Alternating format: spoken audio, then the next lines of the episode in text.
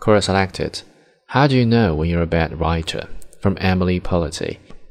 It seems like every writer thinks they are a bad writer, just like every artist hates their own artwork.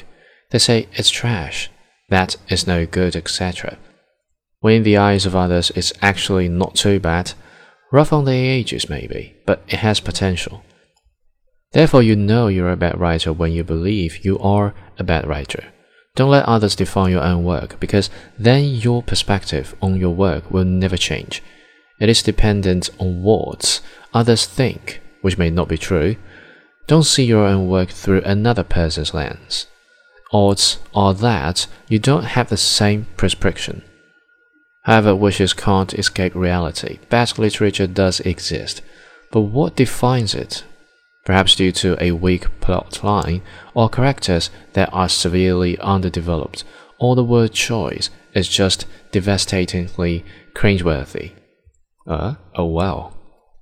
Also, the big one in the book, writer's block, your best friend and nemesis. It's awful to say the least, the cycle that just spins on and on when you're just hopelessly stuck. But if this is one of those times, then don't give up Keep writing, man, you got this.